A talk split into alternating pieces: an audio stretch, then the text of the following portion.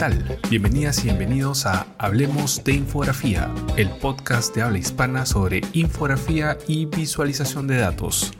Soy Raúl Rodríguez y en este episodio tendremos la primera entrevista del podcast con Alberto Cairo, quien en la actualidad encabeza la especialidad de periodismo visual en la Escuela de Comunicación de la Universidad de Miami. Anteriormente se ha desempeñado como director de infografía y visualización en organizaciones periodísticas de España y Brasil. Y aquí quisiera destacar su trabajo como director de infografía interactiva en el mundo de España, desde donde abrió el camino para esta especialidad a principios de la década del 2000. Hoy es una de las voces autorizadas desde el oficio y desde lo académico. Alberto ha publicado cinco libros, cuatro de ellos sobre la especialidad y el más reciente, How Charts Lie, Cómo mienten los gráficos, está dirigido al gran público en el marco del movimiento de Data Literacy, que busca que los lectores se acerquen de una manera detenida y crítica a los gráficos que consumimos habitualmente en los medios. En la primera parte de la conversación, nuestro invitado nos habla de ello. Alberto, ¿qué tal? ¿Cómo estás? Bienvenido a Raúl. ¿Cuánto tiempo, Raúl? Qué bueno hablar contigo un gusto tenerte acá y un honor que nos acompañes ahora que estamos empezando el podcast. Eh, y nada, empecemos. Este, quería comentarte, vaya que nos mienten los gráficos. bueno, sí, sí, sí, nos, mienten los gráficos, ¿no? Sí, el, el, último libro. Este, bueno, el libro, como sabes, como te lo has leído, sabes que, que hago la broma de que realmente no es que los gráficos nos mientan, ¿no? O que los gráficos estén diseñados a propósito para mentirnos. El título del libro es un juego de, es un juego de palabras, realmente, es una provocación, porque de lo, de lo, que realmente trata el libro es de cómo nos mentimos a nosotros mismos con los gráficos, ¿no? Cómo tendemos a ver lo que ya queremos ver, cómo usamos los gráficos estadísticos y los mapas, los diagramas para reforzar y reafirmar las opiniones que ya tenemos, cómo proyectamos nuestras propias opiniones en los gráficos que vemos todos los días, ¿no? Lo que se dicen, lo que se llama en, psicología cognitiva el sesgo de la confirmación, ¿no? Siempre buscamos, siempre buscamos eh, eh, información eh, que confirme nuestras propias opiniones, no información que refute nuestras propias opiniones. ¿no? Entonces, el libro es una colección de gráficos que en general están correctamente diseñados, ¿eh? la mayoría de ellos, pero se malinterpretan muy habitualmente simplemente por ese fenómeno. ¿no? Y claro, hay, que. Yo escribí el libro simplemente porque creí que había la necesidad de un pequeño manual de cómo convertirse uno mismo en un mejor lector de gráficos. ¿Y qué sensaciones te ha dejado todo esto que hemos vivido en estos meses en cuanto a no solo, bueno, mucho de lo que cuentas en el libro, se ha reflejado en, en estos pocos meses a una escala increíble. Sí, sí, sí, sí. Sí, parece como que el libro fue premonitorio, ¿no? Lo escribí, lo empecé a escribir justo después de las elecciones americanas de 2016 eh, y hay muchos ejemplos que son de asuntos relacionados con elecciones en el, libro, pero realmente muchos de los problemas que destaco en el libro luego se han visto reflejados, como tú bien dices, en lo que está, lo que está sucediendo ahora. ¿no? Bueno, mi, mi visión de lo, que, de lo que ha pasado con, con, la crisis del coronavirus es al mismo tiempo negativa y, también positiva, eh, y más positiva que negativa. La parte negativa, bueno, pues sobre todo a principios de la crisis, pues hubo muchísima gente, yo creo, que se lanzó a escribir sobre dónde, qué podía pasar con la crisis ¿eh? sin tener una base de conocimiento sobre bioestadística o epidemiología, etcétera, ¿no? Se vieron bastantes, pues yo qué sé, ingenieros de software, eh, astrofísicos y tal, o físicos, que se pusieron a hacer proyecciones a partir de los datos ya existentes. Y claro, a mí eso me da siempre mucho miedo, simplemente porque como vengo del mundo del periodismo, yo siempre digo, yo no sé nada, o sea, yo no me atrevo a hacer ese tipo de cosas. Siempre, para poder hacerlo, siempre tengo que colaborar con expertos en todas esas áreas, si no, no me atrevo yo, yo a tratar los números y manipularlos y visualizarlos y extrapolar de esos números a ver cuál puede ser el futuro de la crisis. Entonces me escandalizó mucho que hubiese gente con una formación técnica avanzada en matemática y estadística que se atrevían a hacer eso, ¿no? Me, me parece una irresponsabilidad, ¿no? Y se, se, vieron muchísimos de estos casos, ¿no? Entonces eso me llamó mucho la atención. Y luego también en la parte negativa, sobre todo al comienzo de la crisis, eso ya no pasa ahora tanto, pero primero, al principio de la crisis había muchos gráficos que aparecieron incluso en medios de comunicación que yo creo que podrían haberse explicado mucho mejor.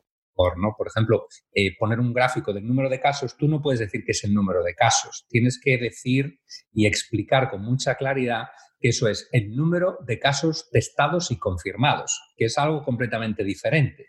Porque claro, eh, eh, uno de los motivos principales, por ejemplo, por el que el número de casos de coronavirus está aumentando en varios países, incluyendo Perú o Brasil, etcétera, es simplemente porque se está testando más.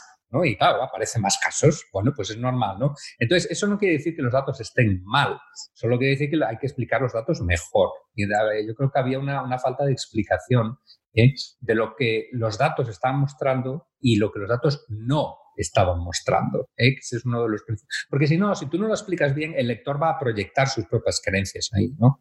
Y va a extrapolar. ¿eh? Ha habido mucho eso por la angustia, ¿no? La gente. La angustia, claro, que es normal, es normal. ¿no? la incertidumbre. la incertidumbre. Hay que tener mucho cuidado y hay que explicarle, yo creo, a los lectores con más claridad pues eso, lo que significan los datos, el grado de incertidumbre que tienen, etcétera, etcétera. Pero claro, al mismo tiempo es un, hay que hacer un equilibrio ahí, porque si tú le explicas al lector mucho la incertidumbre, las limitaciones de los datos, una consecuencia posible es el nihilismo, que el lector diga, bueno, es que los, los expertos no saben nada, ¿no? Simplemente porque los datos son tan inciertos que hay tanta incertidumbre en este dato que los... Entonces hay que, hay que equilibrar ahí y explicar a los lectores que el mundo, a ver, vamos a, vamos a volver para atrás, porque esto está relacionado con la epistemología. Eh, la forma en la que aprendemos ciencia en la, en la escuela es que la ciencia tiene certezas. Las cosas son blanco y negro, o son verdad o son mentira, ¿no? Y que la ciencia nos da certezas. ¿Por qué? Porque la ciencia que aprendemos en la escuela es la ciencia que ya está reafirmada ¿eh? por, décadas y décadas de experimentación, ¿no? La teoría de la relatividad, bueno, pues no hay duda de que la teoría de la relatividad eh, describe bien la realidad, ¿no? Se ha, eh, corroborado. La, teoría de evolución por selección natural, bueno, pues eso está tan corroborado que es muy poco probable que en algún momento salga algo que refute, digamos, los fundamentos de esa teoría. Se pueden, se pueden modificar, de hecho, se modifican, digamos, detalles de esa teoría, pero en general la teoría de que la evolución por selección natural es verdad es verdad. O sea, eso es blanco y negro.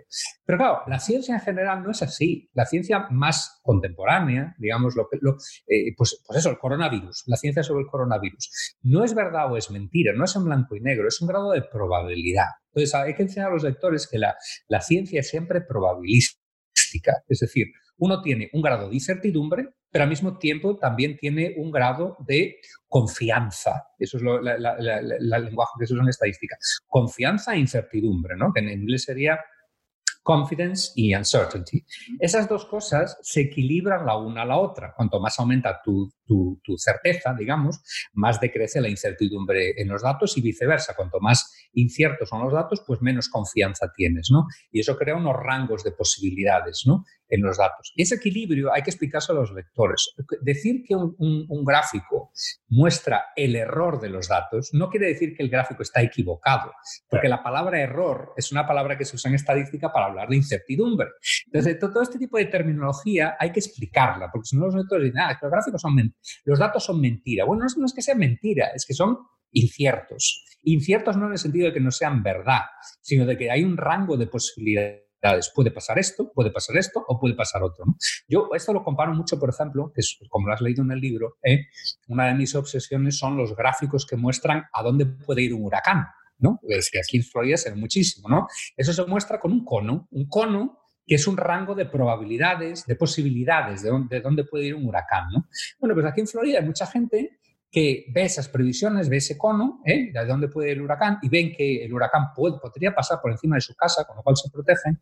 Y luego el huracán resulta que toma otro paso ¿eh? diferente, otro camino diferente, y la reacción del lector es decir, bueno, es que los, esto, los meteorólogos y tal siempre se equivocan. Bueno, no es que siempre se equivoquen, es que le han dado a usted un rango de posibilidades de dónde puede ir el huracán. Si luego el huracán no le impacta, bueno, pues suerte la suya, ¿no? Pero podría haberle impactado. Esa es la, esa es la probabilidad, Entonces hay que desarrollar un poco ese sentido probabilístico. Y algo parecido ha pasado con el coronavirus. Nos han dado unos rangos de, eh, de probabilidades, ¿no? De, pues, puede, pues podría haber en Estados Unidos entre, entre 100.000 y dos millones de muertos. Bueno, pues sí, eso es un rango enorme de posibilidades, pero es todo lo que podemos extraer de los datos.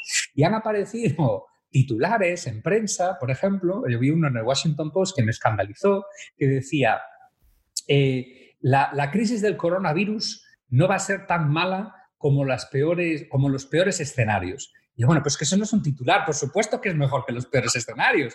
Por eso se llaman peores escenarios, ¿no? la noticia sería que fuese peor que el peor escenario. Eso sería una noticia, ¿no? Eh, pero, pero que esté por debajo de los peores escenarios, pues eso no es un titular. A partir de este ejemplo, Alberto Cairo evalúa el papel de la prensa y sus expectativas debido al gran interés por los gráficos durante la pandemia del COVID-19. Y eso lo que muestra es que a los periodistas también nos falta mucho, mucho camino por recorrer a la hora de entender todos estos conceptos. ¿no? Tenemos que desarrollar más. uno de los libros que, que yo quiero escribir antes de que me muera, a ver si me da tiempo, ¿eh? Eh, eh, es un libro de, pensamiento probabilístico para periodistas, enseñar qué es la probabilidad y cómo se trabaja la probabilidad en el mundo de la estadística. Lógicamente escrito en un lenguaje no técnico, porque yo no soy estadístico, ¿no? lo escribiré en colaboración, como he hecho con, con, el último libro, How Chats Die y otros libros anteriores, el Truth Folar, por ejemplo, en colaboración con un montón de amigos míos que son estadísticos. Entonces yo lo que hago es charlar con ellos, hablar, leer mucho y luego escribir un libro que no está dirigido a estadísticos, sino que está dirigido al, público lego, a periodistas, a diseñadores y tal. Bueno, me he ido un poco por las ramas, pero es que todo esto está relacionado con el asunto del coronavirus también, ¿no? Porque se nos, da, un rango de, de, incertidumbre ¿eh? de lo que podría pasar en el futuro, pero también hay, un rango, hay la confianza, ¿no? Tenemos confianza de que los casos pueden ser entre 100.000 y un millón. Bueno, pues eso es el, todo lo que podemos decir, todo lo que podemos decir. Y el caso es que las predicciones han, han, ido bien, están más cerca de los mejores escenarios, por suerte, pero eso es porque se, se adoptaron medidas ¿no? para controlar la crisis. Radicales, ¿no? Radicales y claro, claro. radical la manera en que va a cambiar la, la gente, va a cambiar la manera de, leer los gráficos, espero, ¿no? La prensa. Claro, esa es la parte positiva. La parte positiva, la, la, parte negativa es la falta de comprensión, pero la, la, parte positiva, como tú dices, es que yo creo que ha habido un interés creciente en los gráficos, ¿no? Y eso se ve, por ejemplo, en el número de visitas que tiene el dashboard de la Universidad de Johns Hopkins, que muestra todos los, los números y tal, los agrega y tal. Eso es explotado la cantidad de visitas que tienen. Eh, la página Our World in Data, por ejemplo, que también agrega datos y tal, entonces tiene una, explosión. Eh, eh, la historia más vista el, en la historia del Washington Post Online es una visualización de datos también, esa famosa visualización.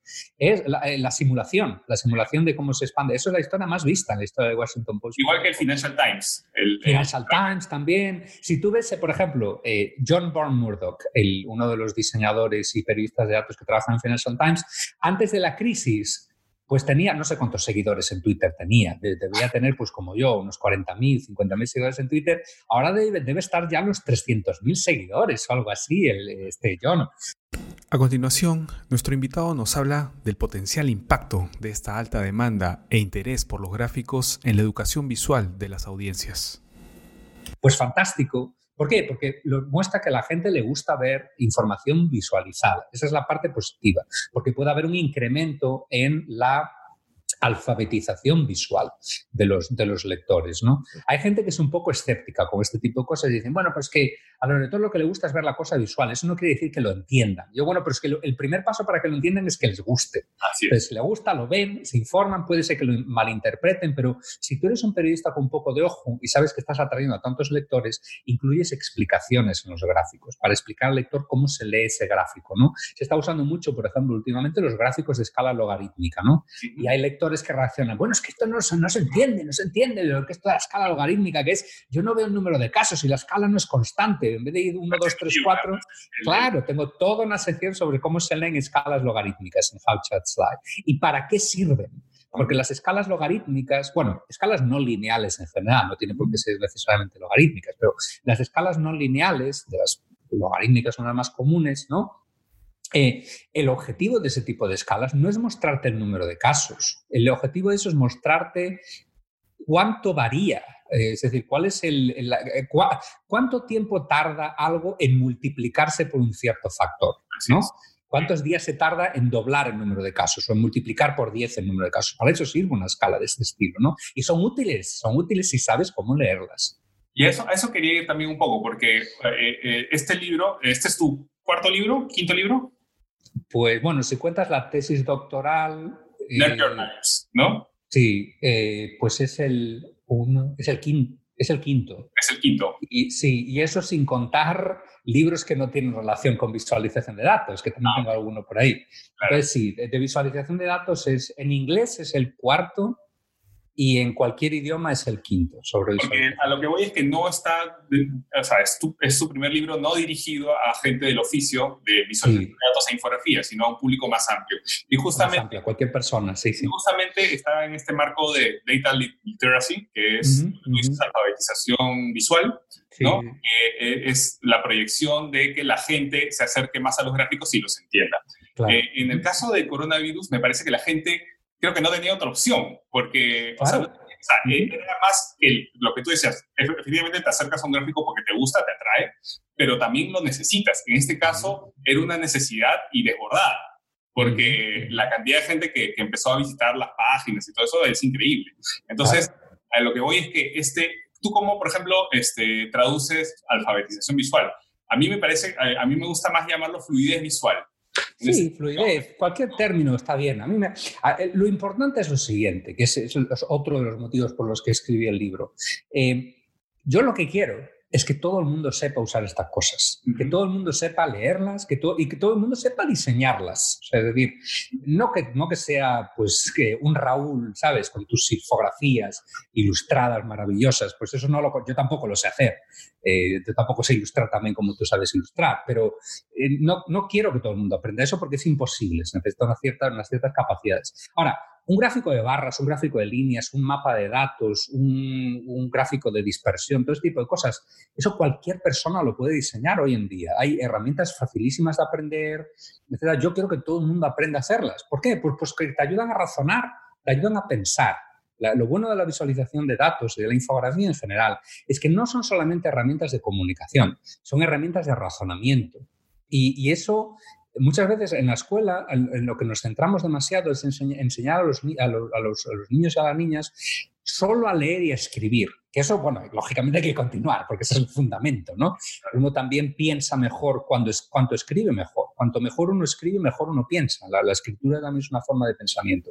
Pero ¿por qué no expandir eso también a, lo visual, ¿no? Uno entiende mejor las cosas cuando las dibuja, como tú bien sabes. Yo, yo estos días, por ejemplo, estoy haciendo una serie de esbozos sobre pues cómo, cómo podrían ser las ciudades, varias ciudades en España pues hace muchísimos siglos, ¿no? Me interesa mucho el tema y he estado leyendo muchos eh, libros de, historia y tal, del siglo VII, siglo VIII. Sí, está sí.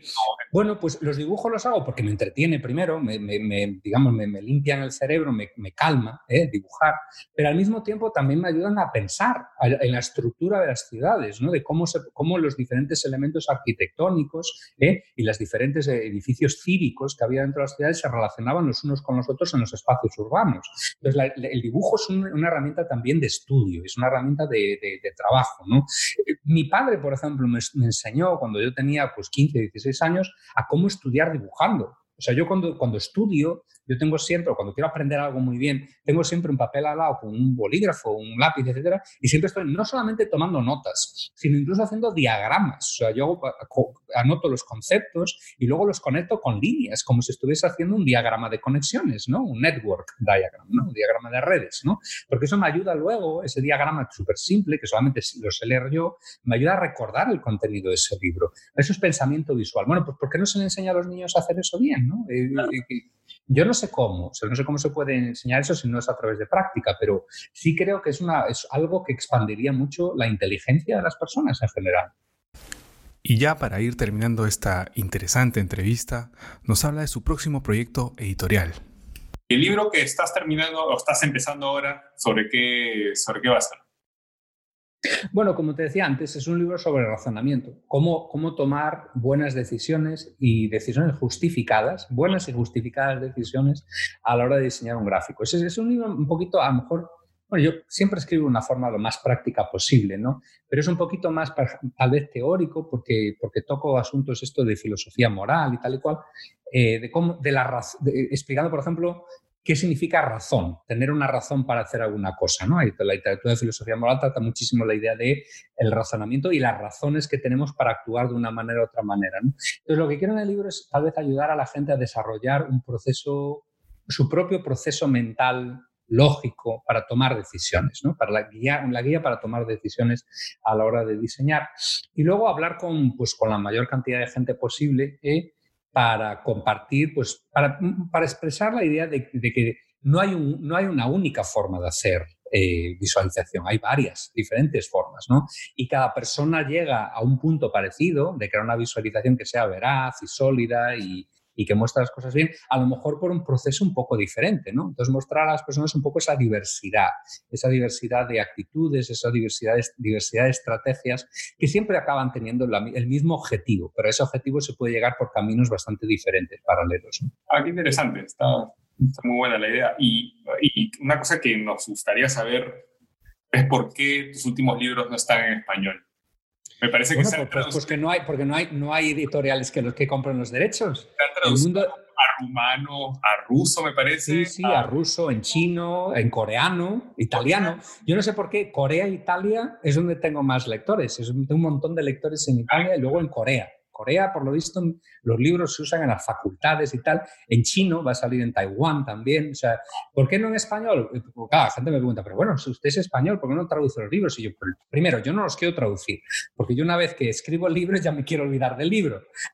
ya tengo otras cosas mejores que hacer. Ah, pues ya tengo Claro, traducir es un trabajo, yo no lo voy a traducir. O sea, usted tendría que, contratar a algún traductor, yo lo ayudo ¿eh? al traductor y, lo reviso, eso no hay problema, pero traducirlo yo ni de broma.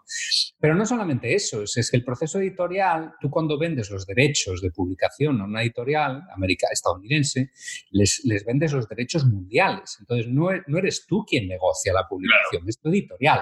Es, una editorial, negocia con la editorial, compra los derechos, tú recibes una porción de esos derechos como, como royalties y tal, pero las negociaciones entre las dos editoriales. O sea, tú tienes voz, dices, bueno, es que esta editorial no me gusta y tal y cual. Aunque bueno, yo nunca he tenido un problema de ese estilo, pero puedes tener un poco de opinión en esas circunstancias. Entonces, no ha habido ninguna editorial ni en España, ni en Perú, ni en México que se haya animado, haya animado por ahora a comprar los derechos y a traducirlos. Cuando la haya, pues aparecerán los libros en español. ya veremos. Por ahora, o sea, que los en italiano. y bueno, para los que quieran acceder a los libros de Alberto, están ¿no? disponibles en las diferentes distribuidoras. Sí, en, Amazon. En, inglés está en Amazon como, como, como libro virtual y tal. Se, pues, se consigue muy fácilmente cualquiera de ellos. Así que de momento hay que hacer el esfuerzo y... por ahora sí, por ahora principalmente en inglés, a no ser que uno entienda italiano, que es muy parecido al español, ah, se entiende muy bien. Sí, y, o coreano, o chino, o ruso.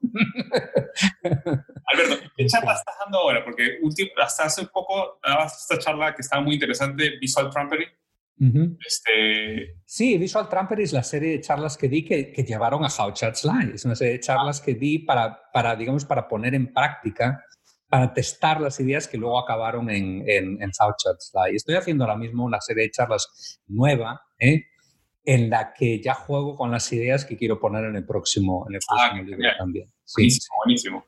Bueno, para los que quieran seguir a Alberto, está en redes sociales, te pueden seguir, ¿no? Alberto en Twitter. claro, sí, en Twitter o en Facebook, en LinkedIn, sí. Arroba Alberto Cairo en Twitter. Sí. ¿no? Y tu página web, que vamos a poner el vínculo en las notas del episodio en hablemosdeinformación.com, que es The Functional Art Sí, punto .com, ese es el blog, sí. Ahí pones tus, este, tus notas, tus, los avances de tus... Los, vínculos y cualquier cosa que tenga que escribir que necesite más espacio que un tweet, lo pongo, lo pongo ahí, sí. Y me parece que hiciste la versión en español de Visual Trumpery en México. ¿Tienes una sí, en México, sí, sí. Bueno, en España también. En España di tres o cuatro también charlas en español, sí. sí, porque la, la, charla, digamos, las imágenes están en inglés, pero claro, yo hablo tanto de inglés como español como portugués. Entonces, puedo dar las, puedo dar las charlas en tres. De hecho, la di en Portugal también, en Brasil, en portugués. Eh, la he dado en varios idiomas ya. Sí. No, lo digo porque vamos a incluir los vínculos a esas charlas que me parece ah, que bien. para que la gente un poco tenga una idea de, Tal vez la que puedes incluir es el vínculo a la charla más, más actual, que es en la que ya empiezo a tratar, en la que mezclo temas que aparecen en How Chat Fly ah, con temas que van a aparecer en el próximo, en el próximo libro. ¿Es en español? No. No, esa las tengo ni la tengo en inglés ah, solo. Puedes poner las dos, a lo mejor. Sí, la de Visual Tamper en español y la nueva en inglés, sí. Finalmente, Alberto Cairo invita a los oyentes que sienten curiosidad por las infografías y las visualizaciones de datos a no intimidarse y animarse a explorarlas.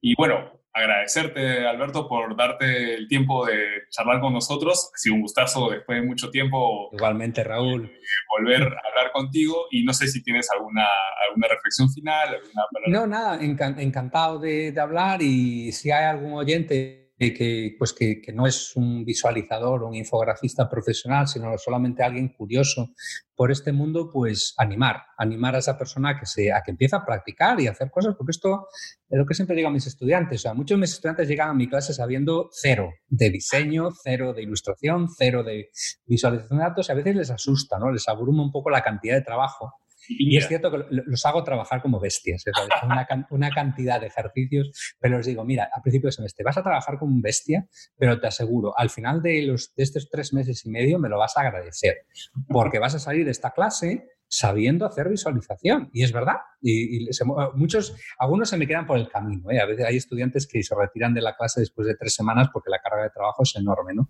Pero siempre les digo, eh, eh, persevera, o sea, intenta, intenta seguir, eh, ser disciplinada o disciplinado, practica y tal y cual, porque vale mucho la pena. Y esto es, una, es un área que le expande a uno la visión, le deja a uno razonar mejor sobre el mundo que nos rodea, ¿no? Y es, además de eso, muy divertido. Es muy divertido. Además te prepara para si es que trabajas en prensa, porque el trabajo en prensa es agotador, es, es maravilloso, es lindo, pero quedas sí. un trapo al final del día. Sí, sí, al final del día estás destrozado. Sí, sí, sí. sí, Oye, Alberto, toda la mejor de las suertes en tus nuevos proyectos, en el libro, eh, en la universidad. Imagino que están con clases virtuales, ¿no?